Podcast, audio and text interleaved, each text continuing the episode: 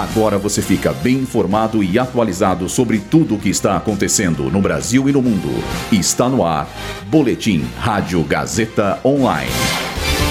Governo Lula tenta evitar racha na CPI. Fernando Haddad critica alto valor da taxa de juros.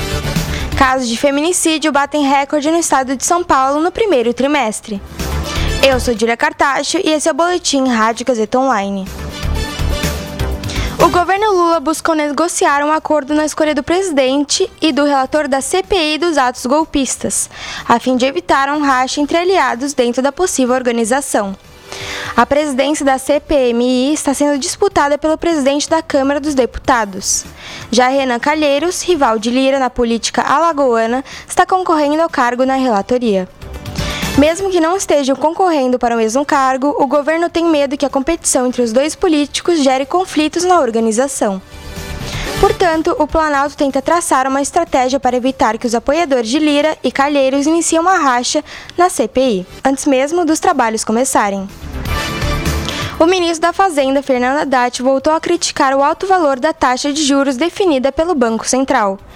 Hoje, durante uma sessão no Senado, o ministro disse que caso a economia siga desacelerando em razão do alto valor de juros, haverá, abre aspas, problemas fiscais, fecha aspas.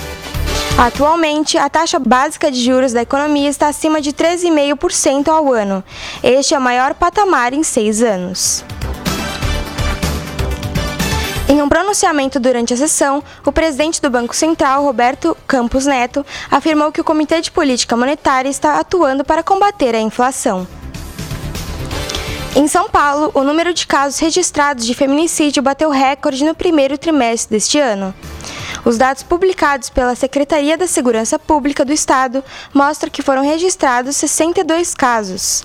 O número representa uma alta de mais de 20% em relação ao mesmo período do ano passado. Os casos de estupro também aumentaram. Ao todo, foram mais de 3 mil crimes de violência sexual só nos primeiros três meses.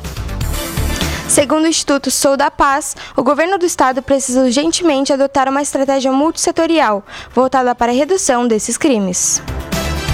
Esse boletim contou com roteiro de Júlia Lozano e Luísa Borgli, suporte técnico de Ignal Santiago, supervisão técnica de Roberto Vilela, supervisão pedagógica de Rogério Furlan, direção da Faculdade Casper Libero, Marco Vale. Boletim Rádio Gazeta Online. Rádio Gazeta Online. Você conectado.